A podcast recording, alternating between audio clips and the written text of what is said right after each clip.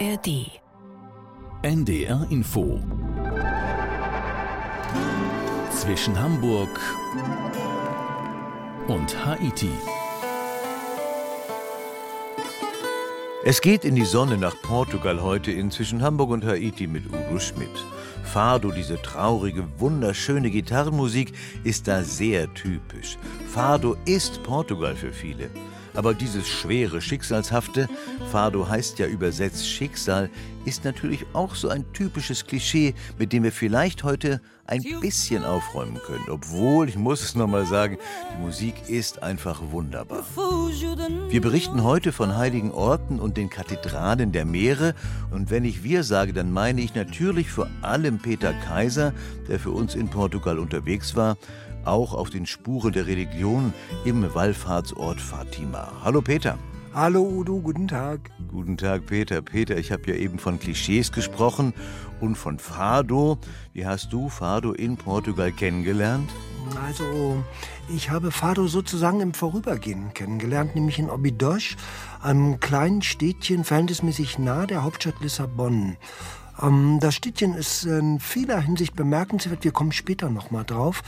Aber hier ist zu sagen, es ist ein mittelalterliches Städtchen mit einer Stadtmauer, blumengeschmückten Gässchen, einer Burg und natürlich Restaurants, Bars. Und als ich in Obidosch war und eben an einer Bar abends vorüberging, hörte ich es.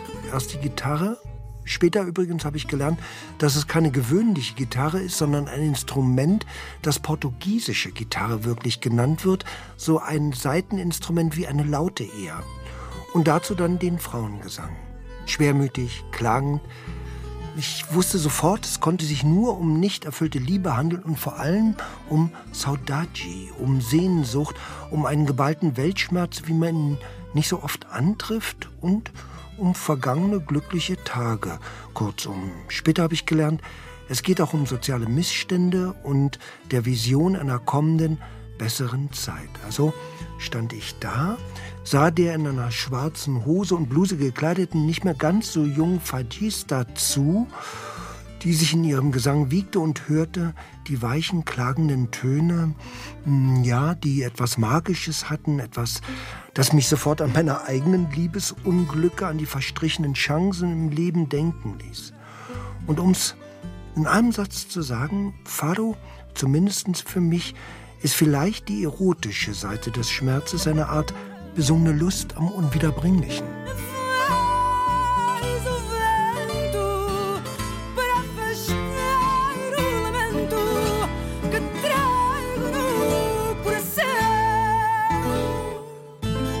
Peter, das war ja eine echte Hommage, kann man nicht anders sagen. Nicht? Und nach Obidosch kommen wir später auch nochmal, da reisen wir noch hin. Ähm, und damit sind wir auch ein bisschen bei den Klischees. Fado als Klischee zu bezeichnen, ist sicher unfair. Du hast es toll beschrieben eben. Aber ähm, es gibt ja noch mehr davon. Die traurigen Menschen, die immer wie nur Verde sehr schätzen und viel trinken. Alles ein bisschen schwarz-weiß, nicht, oder? Naja, also es gibt sie, natürlich. Die Klischees über die Portugiesinnen und Portugiesen. Etwa, dass sie nicht immer pünktlich sind, gerne reden, Fußball und ihre Familien lieben und, und, und. Aber in ihren Familien leben meist sogar noch nach dem fertigen Studium und dann erst ausziehen. Und es ist auch wahr, dass lange Sonntagsessen eine gut gepflegte, schöne Tradition in vielen Familien sind. Und was die Pünktlichkeit angeht, kann ich nur sagen, also alle Verabredungen, die ich dort gemacht habe, haben geklappt. Und ich, ich bin Jungfrau von Sternbild, die Pünktlichkeit ist mir also in die Wiege gelegt, ich achte darauf. Fußball ist natürlich die Quelle nationaler Empörung und Stolzes. Und dass das Land Weltfußballer wie Cristiano Ronaldo hervorgebracht hat, lässt bei vielen Portugiesen die Augen leuchten. Und letztlich Vino Verde, der grüne Wein übersetzt, der leichte portugiesische Landwein, der etwas mussiert und gut gekühlt und am Ende eines womöglich langen Arbeitstages genossen wird, das muss man sagen, das ist ein Hochgenuss. Ja, Fußball und Familie zu lieben, das kann ja auch nicht wirklich schlecht sein, würde ich mal sagen. Und lange zu Hause zu wohnen, hat manchmal auch damit zu tun, dass das Wohnen so teuer ist. Für Lissabon will das sicher ja auch gelten. Wirklich wichtig, Peter, ist ja vielen Portugiesen auch der Glaube, der tief verankerte Katholizismus. Ist das dein Eindruck? Ja, also Glaube ist immens wichtig. Rund 90 Prozent, habe ich gelernt, aller Portugiesen halten fest zum römisch-katholischen Glauben und da hängt so mancher Rosenkranz über dem Ehebett und bevor man etwa in Lissabon in ein Flugzeug steigt, kann man dem heiligen Christophorus noch am Kreisverkehr vor dem Flughafen seine Segenswünsche zusprechen. Glaube, sagt ein portugiesisches Sprichwort, hat keine Augen. Wer zu sehen wünscht, der hat keinen Glauben. Aber es gibt auch fließende Übergänge vom Glauben zum Aberglauben, manifestiert sich manchmal im Alltag und also Gelb zum Beispiel an Hauswänden symbolisiert Gold und Blau meist um Fensterrahmen herum soll böse Geister fernhalten. Und dann gibt es natürlich vielfach Wundergläubigkeiten und Marienerscheinungen, allen voran natürlich die Marienerscheinung von Fatima. Genau, dann jetzt mal los mit Peter Kaiser in den Wallfahrtsort Fatima. So, wir befinden uns jetzt gerade im Museum des Lichts und des Friedens, Museo da Luz e da Paz, und befinden uns gerade äh, vor einer der Rosen, die vom Papst geschenkt wurde. Rund 130 Kilometer von der portugiesischen Hauptstadt Lissabon entfernt liegt die Stadt Fatima mit einem der bedeutendsten Wallfahrtsorte der gesamten römisch-katholischen Kirche. Denn am 13. Mai 1917 erschien hier die Jungfrau Maria den Hirtenkindern Lucia, Francisco und Jacinta und befahl ihnen, künftig an jedem 13. des Monats an diesen Ort zurückzukommen. Es handelt sich dabei um eine goldene Rose. Die wird einmal im Jahr verschenkt vom Papst. Hier in Fatima haben wir schon drei Schenkungen an Rosen gehabt.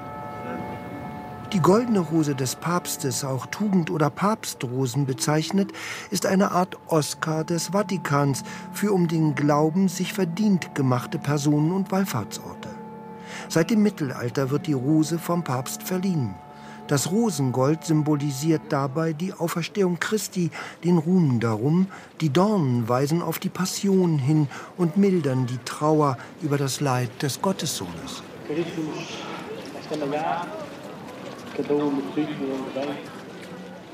Zuerst schwiegen die Kinder, doch dann berichtete Jacinta von der Jungfrau Maria. Im Laufe der nächsten Monate kamen immer mehr Menschen zusammen, die die Mutter Gottes sehen wollten. Für den 13. Oktober dann kündigte die Erscheinung ein Wunder an, berichtet Paolo, der durch den Wallfahrtsort Fatima führt. Im Oktober, dem 13., gab es hier eine Menschenansammlung von ungefähr 70.000 Menschen. Und manche hatten nur das Sonnenwunder gesehen. Das heißt, äh, dass die Sonne praktisch äh, aufblühen würde und rotieren würde. Andere Menschen haben tatsächlich die Erscheinung der heiligen Jungfrau gesehen. Als Sonnenwunder wird jene Erscheinung genannt, bei der sich am 13. Oktober 1917 im strömenden Regen in Fatima die Sonne als drehende Scheibe zeigte. Buntes Licht ging von ihr aus, legte sich auf den Regen die Anwesenden. Dann habe sich die Sonne zur Seite geneigt, getanzt und sich in einem rasenden Zickzackkurs zur Erde bewegt, damit, von Maria befohlen, alle glauben. Aufgrund dieser Erscheinung wurde hier eine Kapelle errichtet für die Aufnahmen der Pilger, die hier immer wieder pilgern würden. Das ist die Erscheinungskapelle. Die Erscheinungskapelle ist das Herzstück des Wallfahrtsortes. Denn hier steht eine Marienstatue an exakt jenem Ort, an dem die Mutter Maria den drei Hirtenkindern erschien. Einer Besucherin ist diese Kapelle der wichtigste Ort. Ich spüre hier einen großen Frieden im Heiligtum. Ich bin sehr berührt von der Atmosphäre hier. Und ich empfehle jedem, hierher zu kommen, egal ob er christlich ist oder einer anderen Konfession angehört. Denn das, was man hier hat, ist sehr wichtig. In der Erscheinungskapelle überreichte am 12. Mai 2017 Papst Franziskus die dritte goldene Rose. 1965 hatte Papst Paul VI. Fatima mit der ersten Rose geehrt. Am 12. Mai 2010 überreichte Papst Benedikt XVI. dann die zweite Rose. Alle drei Rosen waren mit wohlriechenden Essenzen aus Balsam, Weihrauch und Weihwasser gefüllt. Noch heute bestehen sie aus einem aus vergoldetem Silber geschmiedeten Rosenstrauß mit sechs Rosenzweigen und sechs goldenen Blüten. Bei der Goldenen Rose handelt es sich um eine Art Oscar des Vatikanes. Also der Papst, der entscheidet für sich, ich verschenke diese eine Rose an diese eine Person oder diesen einen Standort. Doch der Wallfahrtsort Fatima hat mehr zu bieten als nur die drei goldenen Rosen. So befinden sich in der Basilika von Fatima auch die Gräber der drei heilig gesprochenen Hirtenkinder. Der größte Kirchenneubau des 20. Jahrhunderts ist die neue Dreifaltigkeitskirche, die mehr als 9000 Gläubigen Platz bietet. Dazu kommt der Kirchenvorplatz für über eine halbe Million Besucher. Jährlich besuchen Millionen Menschen Fatima. Achei uma visita, já 10 anos para cá que não fiz esta visita. Ich war vor 20 Jahren zum ersten Mal hier. Fatima hat sich stark verändert seit meinem letzten Besuch. Zum Beispiel durch die Errichtung der neuen großen Kirche, der Basilika. Auch die Überdachung der Erscheinungskapelle hat sich stark verändert. Und in der alten Kapelle wurde auch Lucia gerade beigesetzt. Hay diferentes apariciones de la Virgen en diferentes lugares del mundo y cada aparición tiene algo particular. Ich habe schon mehrere Heiligtümer besucht, etwa auf Guadeloupe. Doch das hier ist etwas anderes. Auch die Botschaft ist eine andere als in anderen Heiligtümern. Hier wird vor allem die Kraft des Gebets hervorgehoben und die Ausrichtung in die Zukunft. Es un lugar de, de peregrinación y de, de, de amor donde los cristianos venimos a unirnos con, con nuestra Madre. Vom Heiligtum zum Leuchtturm, wenn ich das jetzt mal so flapsig sagen darf, Peter, Portugal ist eine ausgewiesene Seefahrernation mit großer, durchaus auch dunkler Geschichte. Leuchttürme spielen da eine wichtige Rolle. Muss man die besuchen? Lohnt es sich? Also ich meine schon. Also den sogenannten Leitstern der Küste, den Farol, den Leuchtturm, kommt schon eine besondere Rolle zu. Die haben einen echten kulturellen Wert, sind meist von einer ziemlich beeindruckenden Bauweise und man kann etwa mehr als die Hälfte von ihnen kostenfrei besuchen. Das macht schon Spaß. Also es gibt äh, wirklich Farols, zum Beispiel den äh, Cabo de Sao Vicente und andere und natürlich den auf der Algarve-Insel Culatra. Das sind alles Leuchttürme der Kategorie Must-See. Ja, Cabo de Sao Vicente, das kennt man so ein bisschen nicht. Die Ecke von Portugal, wenn man das so sagen kann. Ne? Wir sind ja gleich mit dir auf der Insel Culatra, hast du eben schon erwähnt. Da ist ja so ein ganz besonderer Leuchtturm. Was ist das Besondere? Ähm, das Besondere ist der Farol hier im äußersten Südwesten Portugals. Der war einmal ein militärisches Bauwerk. Die gesamte Insel war bis 1998 militärisches Sperrgebiet. Das gibt sehr wenig Einwohner, nur 1000 auf Colatra, meist Fischer und Muschelfarmer. Und Tourismus ist eher nebensächlich. Und das Besondere ist, dass dieser Farol fast allein dort steht, so wie so ein weißer, riesiger Finger, der am Tag in den Himmel zeigt und nachts ihm den Schiffen den Weg weist. Dann mit Peter Kaiser jetzt nach Kulatra.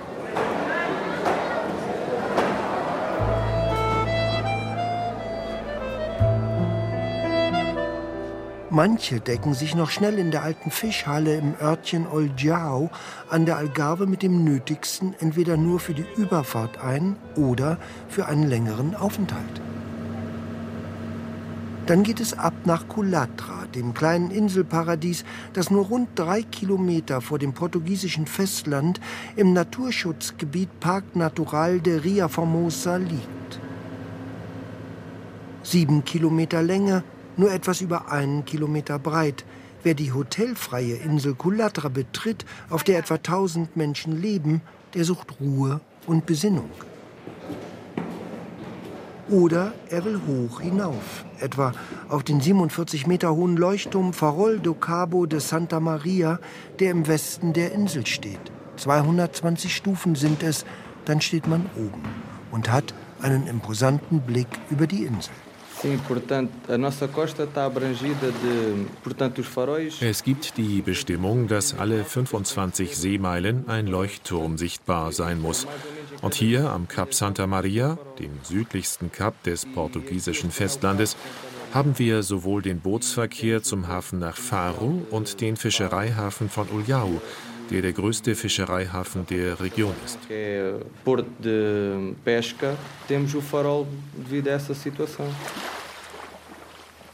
Anders als etwa in der Bretagne, wo es die meisten automatisierten Leuchttürme in Europa gibt, ist der Farol, das Wort meint Leuchtturm, hier an der Algarve bemannt. Dennoch auch der Leuchtturm hier ist automatisiert. Dennoch sind wir hier, um Probleme, wenn sie auftauchen, zu lösen. Falls es eine Havarie, einen Alarm gibt, sind wir dann hier. Es geht hier nach Schichten. Jede Schicht hat 24 Stunden. Und wir sind hier vier Leuchtturmwärter. Das heißt, alle vier Tage macht ein Leuchtturmwärter eine 24-Stunden-Schicht. Simon Vidar ist gerade einmal 30 Jahre alt. Aufrecht steht er im kleinen Rundgang des Farol unterhalb der Glaskuppel mit den Fresnel-Linsen und gibt Auskunft. Leuchtturmwärter Simon steckt in einer Art Uniform und auf die Frage danach antwortet er.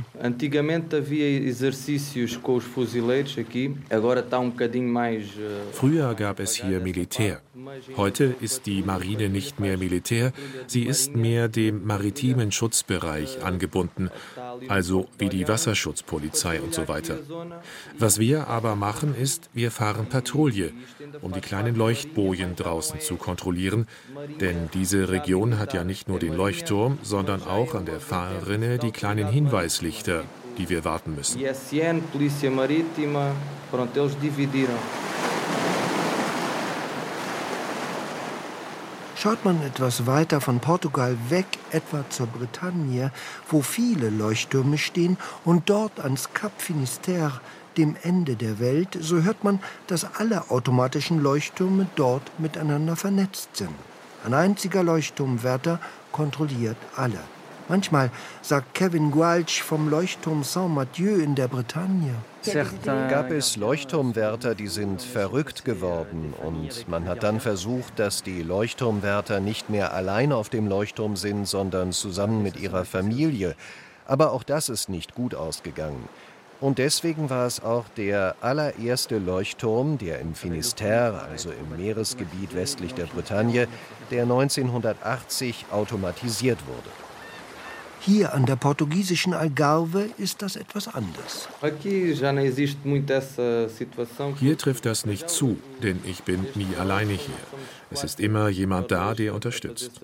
Im Sommer, tagsüber, sind viele Urlauber hier. Ansonsten sind ungefähr 25 Leute auf der Insel. Man hat immer jemanden zum Plaudern, kein Problem. 25 pessoas dá sempre para ver para conviver. Só nesse das Berlengas é que é um bocadinho mais, uh, mais isolado. Mas mesmo assim são dois lá nas Berlengas. Nachts, sagt der junge Leuchtturmwärter, ist es entspannt hier oben. Der Leuchtturm arbeitet ja automatisch. Das heißt, erst wenn es einen Alarm gibt, müssen wir aktiv werden.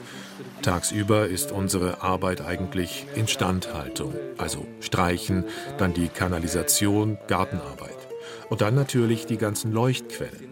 Es sind 73 Leuchten, für die ich verantwortlich bin.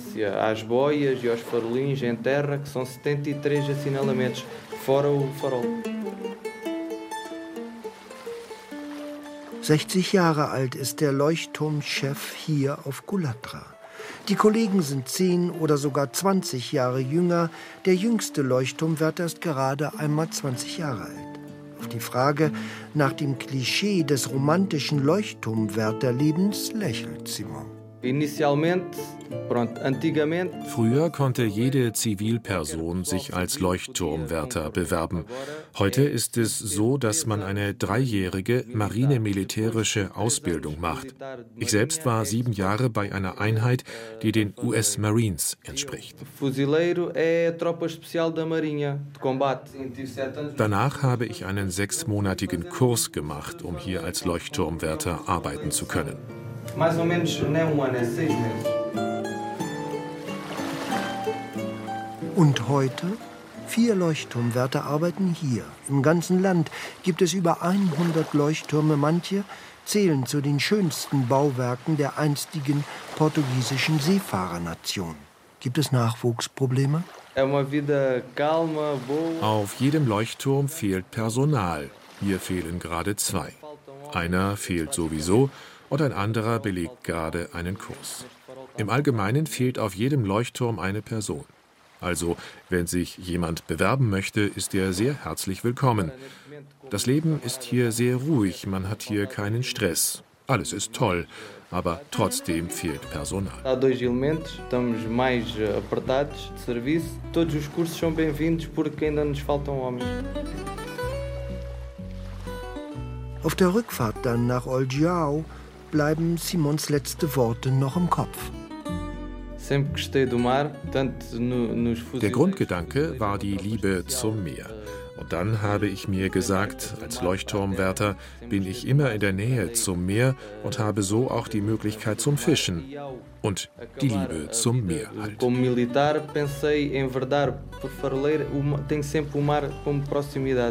Para ir à pesca, para mergulhar, para fazer o que Der Leuchtturmwärter und die Liebe zum Meer. Peter, das Meer spielt für die Portugiesen eine, kann man schon sagen, nicht bestimmte Rolle, oder? Ja, unbedingt. Also äh, Portugal ist ja eine Nation mit einer langen und wichtigen Seefahrertradition. Ferdinand Magellan, Vasco da Gama oder Bartolomeo Perestrelo, der Schwiegervater von Christoph Kolumbus. Also um nur einige zu nennen, die sind alle aus dieser glorreichen und nicht immer so ganz einfachen Entdeckungsgeschichte der Kontinente im 15. und 16. Jahrhundert nicht wegzudenken. Portugiesische Seefahrer haben Indien entdeckt, Brasilien.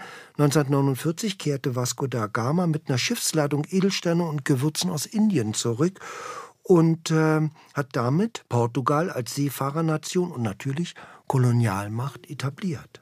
So, kleiner Streifzug durch die Vergangenheit. Ähm, jetzt gehen wir nochmal in die, in die Gegenwart, schauen auf deine Reise. Peter, war es denn äh, leicht für dich, nah an die Menschen zu kommen? Also ich hatte äh, generell ein gutes Gefühl. Also ich habe äh, ein schönes Beispiel dafür. Ich hatte ziemliches Glück, Antonio Chao Bento in Faro an der Algarve kennenzulernen. Der ist 1975 geboren, Restaurantbesitzer. Und wenn man ihn dann so anspricht, lächelt er, schüttelt freundlich die Hand, bietet ein Bier an, an Kaffee. Und man sieht ihm nicht an, dass er 23 europäische Boxtitel und einen Weltmeistertitel im Leichtgewichtboxen trägt und generell einer der besten Boxer weltweit ist. Und ich finde, das ist ein schönes Beispiel für die Zurückhaltung und Bescheidenheit vieler Portugiesinnen und Portugiesen, die ich kennengelernt habe. Dann geht es jetzt mit Peter Kaiser nach Obidosch und da lernen wir was Besonderes kennen. Das ganz speziell ist die Nutzung eines entweihten Kirchengebäudes.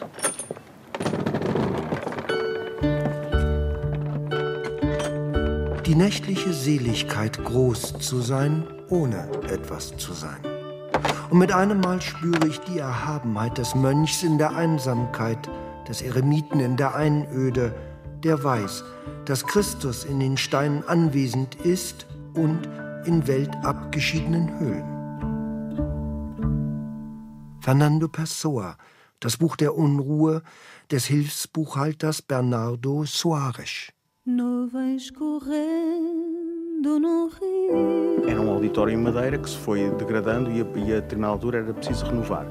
E foi pensado fazer então. Es gab hier eine Kirche, die leer stand. 1980 wurde sie entweiht und die Kommune hat dann mit einer Buchhandlung aus Lissabon, Leer de Vagar, gesprochen ob man nicht zusammenarbeiten könnte, um die Buchhandlung hierher zu bringen. Und so fing das Projekt an que a determinada altura, olhando para Óbidos e para a possibilidade de abrir uma livraria.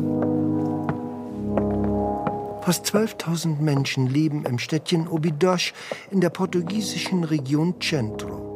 Der Ort ist für seine erhalten gebliebenen begehbaren Stadtmauern und die Burg sowie für den historischen Stadtkern landesweit bekannt. In der Kirche Santa Maria heirateten Könige. Hier lebt man von der Landwirtschaft und dem Tourismus. Und von der Literatur, wie Obidoschs Kulturbeauftragter José erzählt. Eh, In Portugal ist das hier der einzige Ort, an dem Literatur eine solche Rolle spielt. Óbidos ist schon ein Meilenstein in der literarischen Szene. Óbidos é caso único em Portugal.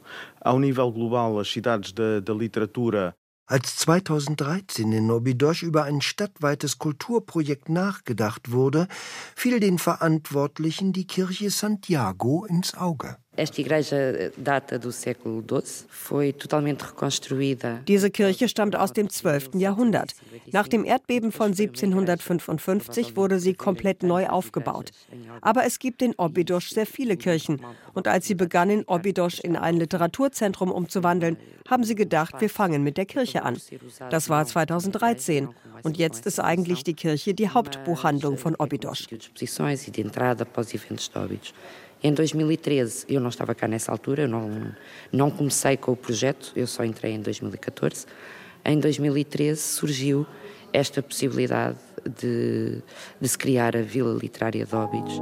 Es ist ein seltsames Gefühl, an den Sesseln und Sofas vorbeizugehen, die in den Chören der alten Kirche stehen. Auf dem einstigen Altar stapeln sich die Bücher wie überdimensionale Kerzen. Überall auf der Empore stehen Tische mit Bücherstapeln darauf, die gotisch wirkenden Kreuzbögen verleihen der Buchhandlung eine mystisch-sakrale Atmosphäre. Die Buchhändlerin Lucia arbeitet bereits seit Beginn des Projekts hier. Das hier ist definitiv eine weltliche Buchhandlung mit Büchern, die es nur hier und nirgendwo anders gibt, weil sie meist nur in kleinen Auflagen waren und oft schon vergriffen sind. Und es gibt Kunden, die nur deswegen hierher kommen, um eben diese besonderen Bücher zu finden. nos dá também, ou que nos traz o cliente que nos procura várias vezes. Fernando Pessoa, der große Einsame der portugiesischen Literatur, wird hier ebenso verkauft wie der einst mit der Kirche zerstrittene Literaturnobelpreisträger José Saramago. Não veem assim com tão bons olhos. Uma igreja é um local de culto, de fé, de religião e não deve ser eh, usado para nenhum outro fim.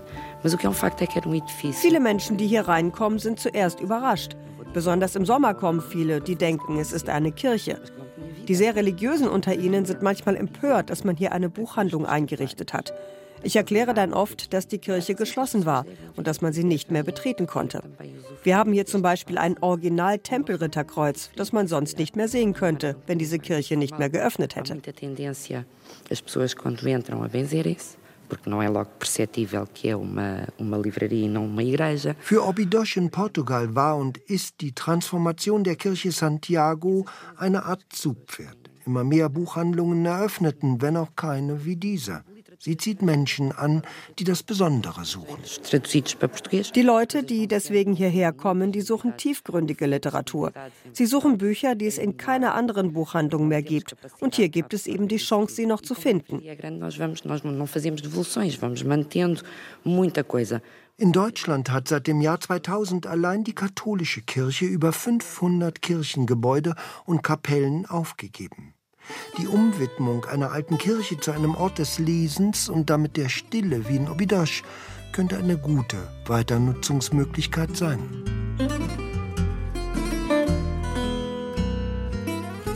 Tiefgründige Literatur. Peter, jetzt mal gar nicht so tiefgründig. Das war jetzt von dir Portugal ohne Algarve, im Grunde auch ohne Lissabon. Sollte man da gar nicht hin? Natürlich lohnt sich Portugal in nahezu allen Regionen zu allen Zeiten.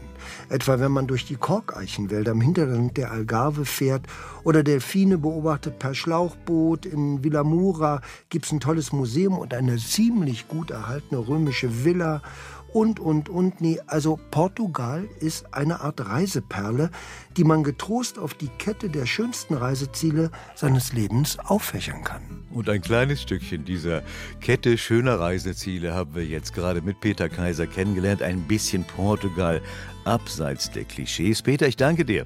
Gerne. Und das war auch zwischen Hamburg und Haiti mit Udo Schmidt. Zum Haiti-Team gehören Wolfgang Sesko und Georg Josken.